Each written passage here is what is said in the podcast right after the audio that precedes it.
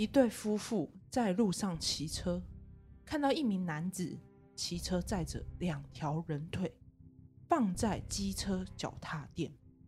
夫妻俩心想，这看起来像是人形模特，但在好奇心驱使下，还是开口询问男子：“阿里这是想？”男子只淡淡说了：“这是我家人，我要载他去医院。”就离开了，只留下了错愕的夫妻俩。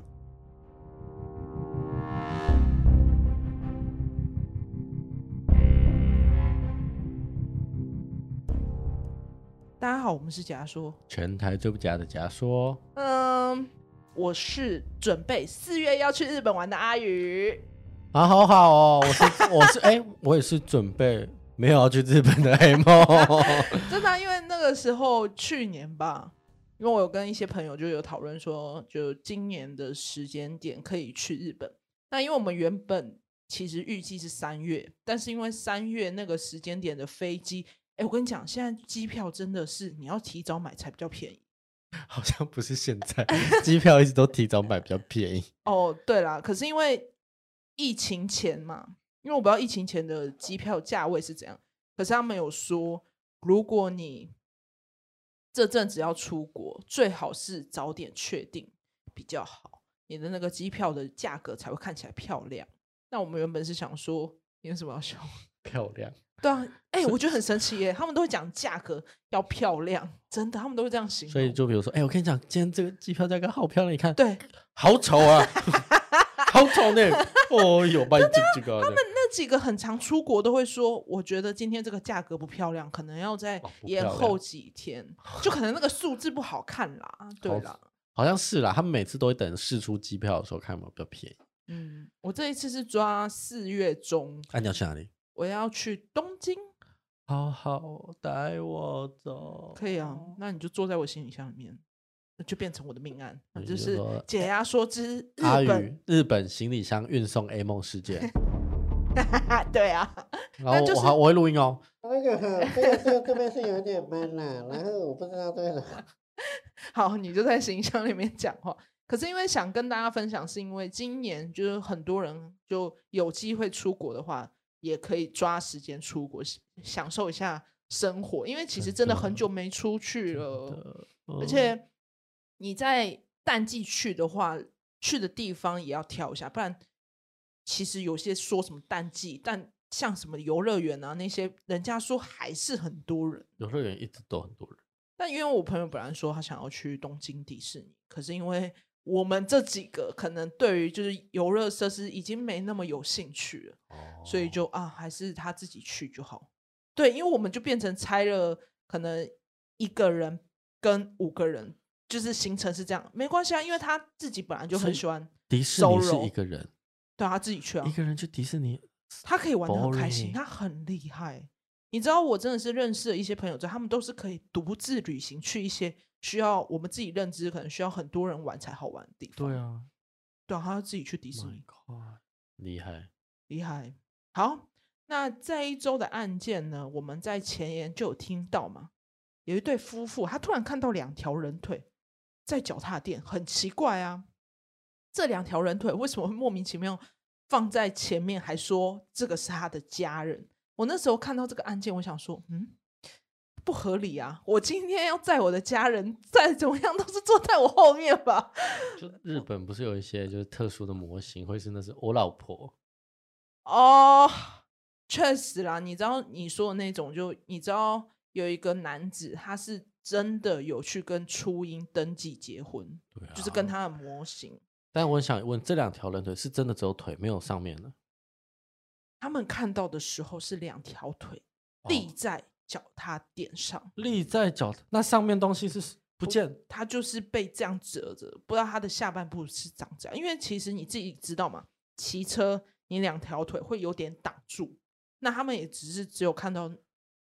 一双腿，然后向上升，对，像水下芭蕾这样，两条腿往上升，就是仰着的啊。对啊，对啊，好可怕，很可怕，我会做噩梦啊。对啊，所以那对夫妇才傻眼啊，因为人家骑车，虽然说我们也不是每个人骑车的时候都会观察别人，但真的太明显了，他就是一一一对。然后他还说这是我家人，我要在，要我在鬼月遇到我尿屁滚尿流，哦，好可怕。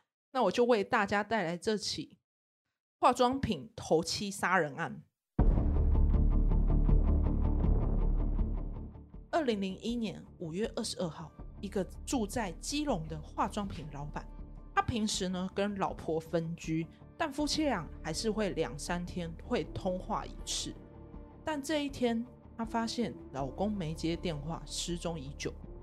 打去公司询问，才发现老公已经两天没有上班，完全没交代人去哪里。老婆就到老公基隆的家嘛，发现有些不寻常。我们这个化妆品的老板呢，他姓邱。我们简称他叫邱男。邱男平时呢，他是跟他的老婆分开住。为什么？因为邱男他是喜欢跟朋友揪出去，他不想被老婆管死，所以自己呢在基隆买了一间房子。但老婆还是会时常回到基隆的家找老公，就是帮他整理啊、打理家里这样子。夫妻俩的感情不差，但这天他老婆回到基隆的家。老公不见后，发现家里有一点不一样。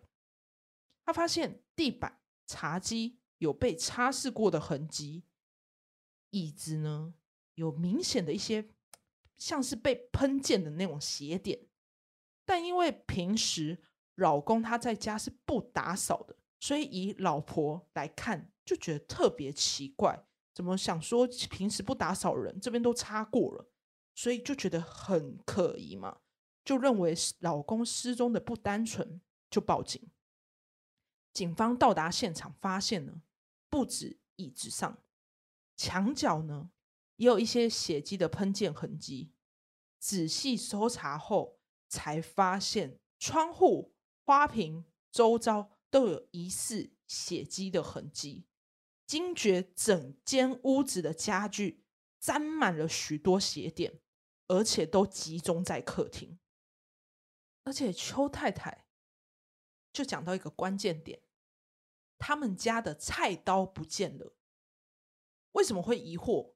因为他们家老公并不会做菜，根本没在下厨啊，所以不可能莫名其妙少了一把菜刀。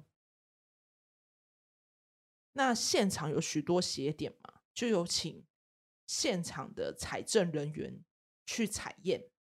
经过采检化验之后呢，确定屋内所采集的血点就是化妆品老板邱老板的血液。到这边呢，就认为案件不是单纯的失踪案，极有可能遭遇不测。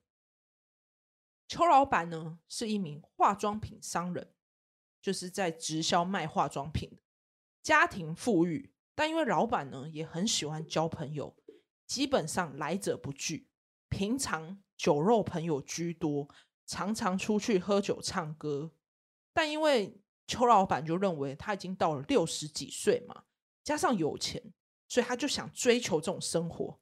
他就为了享受这种自由生活，他就叫他老婆一周只能来基隆的家一次。但调查了生活记录，发现看了他们大楼的监视器记录，邱老板并没有离开过大楼。他也没有看过医生，邱老板他像是凭空消失一样。那毕竟是做生意的嘛，是不是在生意上面有结怨？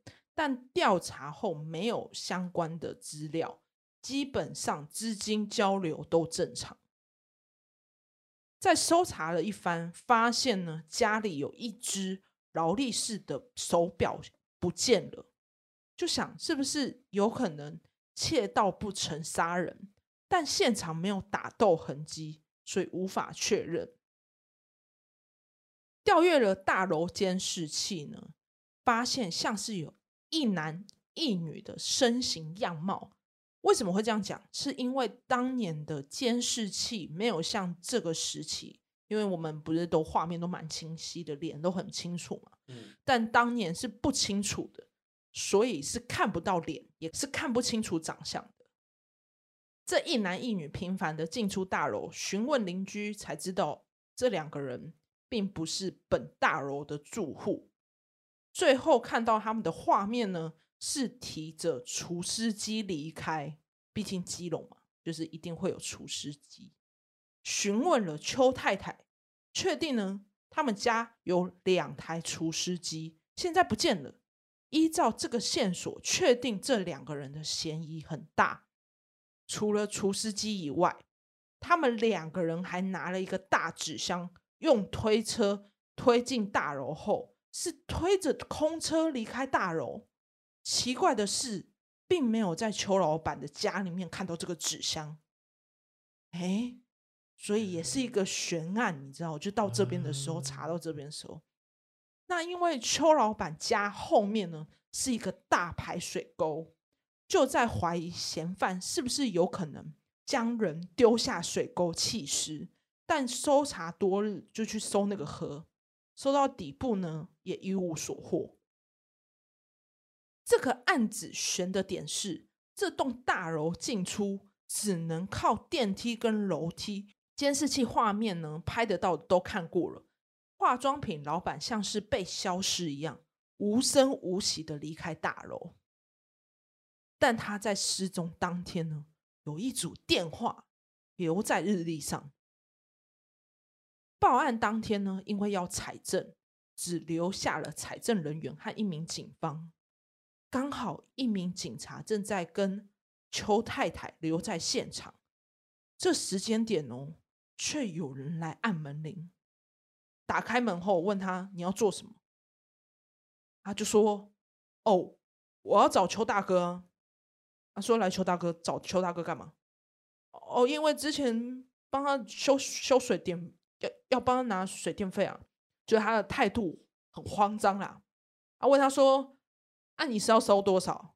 他说：‘欠一百块。’奇怪，邱老板这么有钱，还欠人家一百块，在这个时间点被他就是叫他要来拿钱，很奇怪嘛？怪哦。对，所以警察就看的也觉得。”这男子怪怪的，所以马上就跟他要了名片。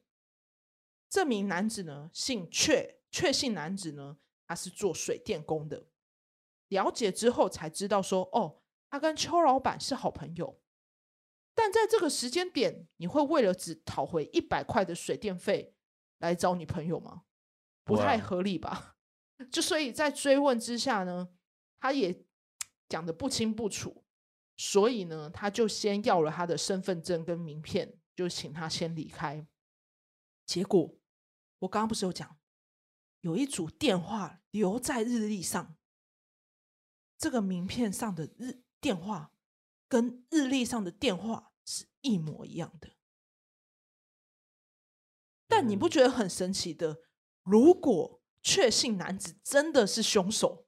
怎么还会有凶手回到案发现场？对啊，不不太可能吧，笨笨的。对，所以警方还是要去调查嘛，所以就 觉得很奇怪，但也没有马上去了解。但依照目前的线索，因为现在没有任何证据，只觉得说最大嫌疑人应该是这个确信水电工，所以第一时间呢，直接就针对这个确信男子调查。但到他家里面去找他，他的态度就，哦，不干我的事啊，你要查可以啊，没关系啊。但他就问他说，警察就问确信说，那你有没有去找邱老板？他一开始没有承认哦，然后之后警方才把那个监视器画面拿给问他说，哦，他说有啦有啦，因为去帮他修电灯啊，聊一下天就走了。啊，不知道为什么会发生这件事，而且他强调哦，他去他家的时候，邱老板都是好好的。哦，但为什么只有你看到我看不到呢？没错，为什么只有你看得到我看不到呢？嗯，可以。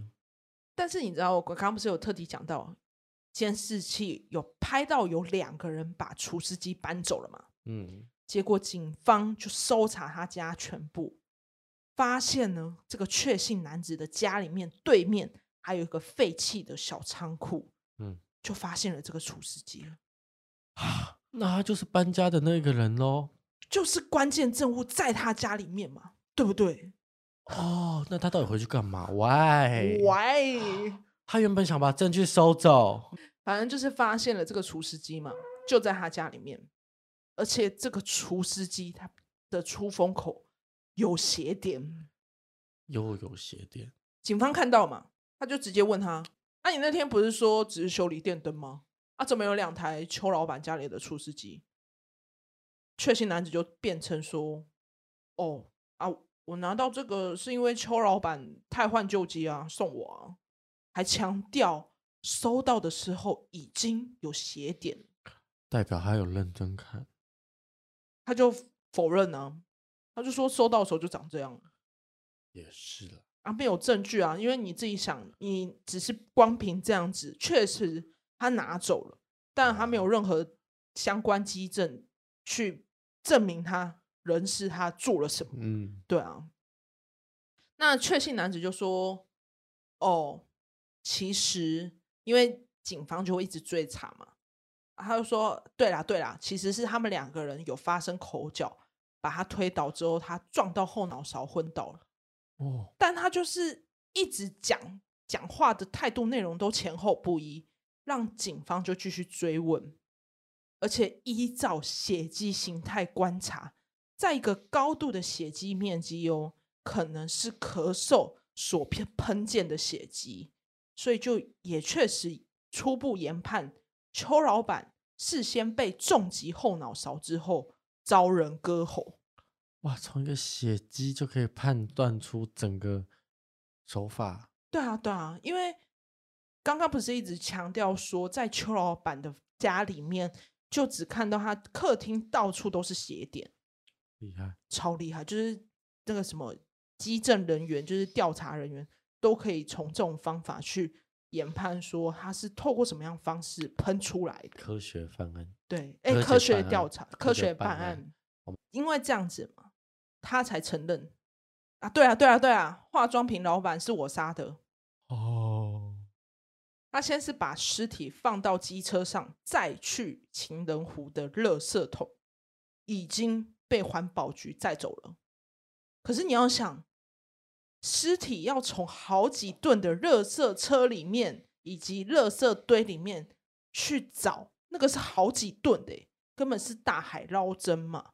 那差点因为这件事情，警察要下令全基隆市禁止倒垃圾三天，为了呢就是找尸体。嗯，那我刚刚不是有一直讲到说，监视器里面还有一个身形疑似是女生的。嗯，但是确信男子死不说这个人到底是谁。那因为当年画面呢，只能看出身形差异，所以呢有去调查，确信他们一家一一比对。其实他们一开始是朝他老婆身上调查，可是因为老婆的身形比较肥胖，但是画面里面是比较瘦小，所以就排除是他老婆犯案。查一查，发现哦。原来确信男子呢是有一个弟弟，但是因为这个弟弟智能不足，加上营养不良，所以身材瘦小。警察呢就向他对对谈嘛，对谈之中呢，他没办法问出正确合理的资讯，警方就一直问他话，他突然一直重复：“阿伯，我骑上来关呢。”他就是一直重复这句话，就是因为这个智能障碍的弟弟有这样子的表现，让警方推测是不是当初他哥哥其实是选在人烟稀少的山上。这一批警察很厉害耶，因为他们没有任何资讯啊。其实我跟你讲，反正就没有任何的资讯下，他们只能就是随随机去推测说，哦，他既然有这样的表现，那是不是有可能？犯案情境是这样，对，那警察就安抚弟弟，他就问说：“啊，弟弟啊，那你可以带我们去找阿伯吗？不要让阿伯冷到。”确弟弟就答应嘛，他就帮忙指路，希望呢可以透过弟弟的记忆，就是能找回我们化妆品邱老板的遗体嘛。带他上车之后呢，他弟弟就指方向。完全不是雀男一开始说的什么基隆的垃圾场，是往基隆大武仑的方向，沿着山路慢慢找，就到了一个产业道路。结果弟弟在转弯的山边突然说：“在这边，在这边很冷，阿伯很冷。”可是你看哦，他当时在找的那条路，以一般人来看，各个山路的区域都长得这么相似，怎么有办法记得这个弃尸的位置？更何况他们那一天弃尸的时间点是晚上，而且你知道，因为大家认为呢，他是一个智能障碍的孩子嘛，所以就会想说，怎么可能？就是有点怀疑啦，就是他指认的这个位置，但警察一下车就闻到了尸臭味，然后弟弟就指着山下的山凹位置，就说：“阿贝就刮。”那因为搜查的时间点也是晚上，而这个地点呢，因为区域偏僻，有许多的那种废弃物，因为你看那种路边嘛，就很多垃圾啊，又有杂草什么的。就不是一个很好搜查的位置，但警方第一时间还是大面积的搜查，虽然有闻到味道，但是就是找不到尸体，就拿着那种以前是拿那种竹竿就戳地板找嘛，就是一直找找找。那也是有请到邱老板的老婆来到现场拜拜，说能希望尽早破案。神奇的是。在老婆祭拜完之后，警察一群人继续搜查，就渐渐闻到更浓的尸臭味。发现旁边呢有一个废弃床垫，床垫下铺着雨衣，而雨衣下还有一个毛毯。再继续向往下挖呢，就发现了，果真就找到了邱老板的遗体，他被埋在土里。最刚好的是呢，破案的这天也是邱老板的头七，找到尸体了吗？那确信男子到底为什么要这样子杀害邱老板？邱老板因缘际会需要会修水电的人嘛，就有被朋友介绍给确信男子。确信男子呢，就来邱老板家里面帮忙修水电。确信男子家里呢，有妻小和智能不足的弟弟，但因为确信男子的水电生意并不好，他基本上都是做认识的，不然没工作就没有，就是直接待在家里面。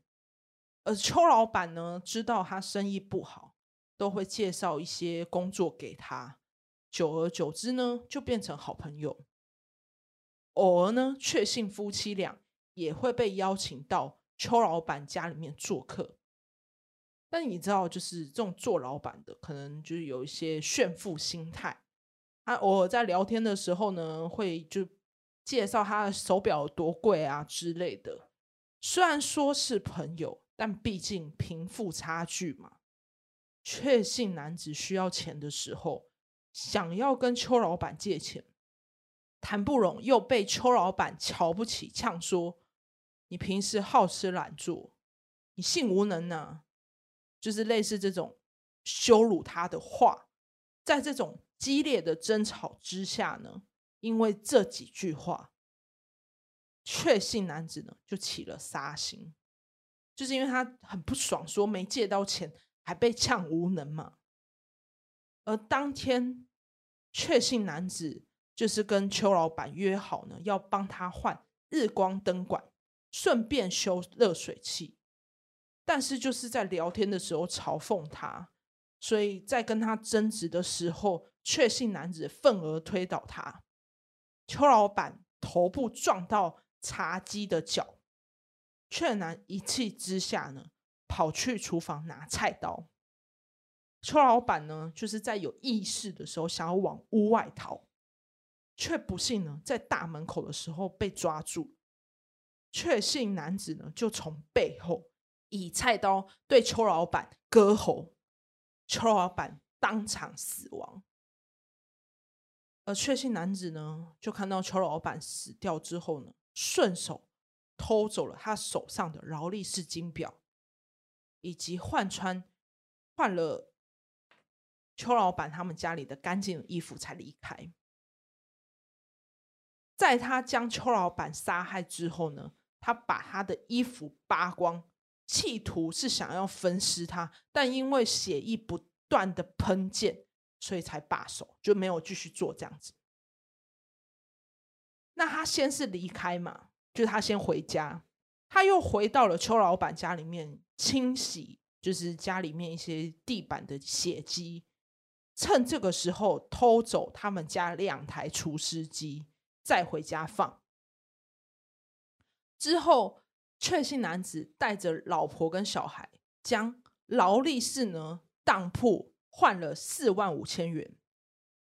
而当天深夜呢，他就带着弟弟骑机车返回命案现场处理尸体，但因为尸体太重，他一个人没办法搬运。他先是将邱老板的尸体凹成九十度对折。就将他带去的毛毯把它包起来，再用床单包裹尸体。那他就请他弟弟呢，跟他到了那个二楼的房间窗户，想要利用吊挂的方式将尸体垂降到一楼。那因为过程中缺姓男子他就是失手嘛，邱老板的一只手就掉出来。就快速的掉到了那个一楼的车道，他弟弟就看到，吓到，他就说：“我要跟爸爸讲说你做坏事。”他就吓到，因为他很明显感受到他哥哥在做不好的事情。而确信男子就一直半哄半骗啊，就说不要说出去啊，这样子。但他就是知道他哥哥在做不好的事情，那他还是就是陪同他运尸。并用床单包裹尸体，放在机车踏垫上，再往山区弃尸。而且弃尸的过程，就是也有被一对夫妻看到。那因为确男呢，他一个人没办法，想要半哄半骗自己智能障碍的弟弟，他就吃定他了。但其实他都不知道，他弟弟非常清楚说这件事是不好的。但因为弟弟知道的时候，其实他也不敢跟家人讲，所以其实他在告诉警方之后呢，弟弟明显也感觉到他自己得到了疏解，因为其实这件事情他也藏了很久。那这件事情其实有个反面是，虽然哥哥生来没有先天性的弱势，但却心狠手辣，忍心杀害自己的朋友。但反观呢，弟弟算是弱势的嘛，却比谁？都更想要积极破案，而针对这起杀人弃尸案，法院最终判决确信男子无期徒刑定谳，就希望他能一辈子呢在牢里好好反省。但是，在我有查到新闻的，就是这一篇新闻是二零二一年十二月十三号，基隆一一审。定杀人、遗弃尸体等罪嫌，判他十七年有期徒刑。他后来有在上诉，二审改判他无期。之后呢，又被最他后来又有在上诉，又被最高法院驳回上诉，他就确定无期定谳。但是他经过羁押服刑的二十年之后，在二零二一年的五月已经出狱了。所以他现在就在社会上，对。那这件事情，我觉得可以得到一件事情，就是像我们一般认知说什么这种智能障碍的人，好像他们都就把他当笨笨的嘛，因为觉得他有点弱势，一定不会知道这么多。嗯。但殊不知，他我们带着他，他其实都是知道。嗯哼。而且像很多大人也会说什么小朋友都听不懂了。小朋友是听得懂。